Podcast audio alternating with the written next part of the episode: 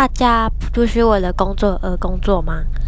然后因为我有兼差，就是有一些店家的体系让我觉得很不一样，像是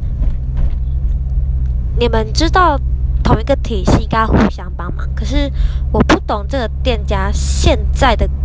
门市人员是怎么了，就是不懂得互相帮忙，而且。会断别人的客源，然后我就觉得，我也不知道这到底叫不叫自私，还是觉得说无所谓，反正不是自己家业绩之类这种感觉，我就就觉得这种感觉好差劲，我是真的觉得好差劲，唉可是真的无奈啊，毕竟我也只是个小天才人，唉，好吧。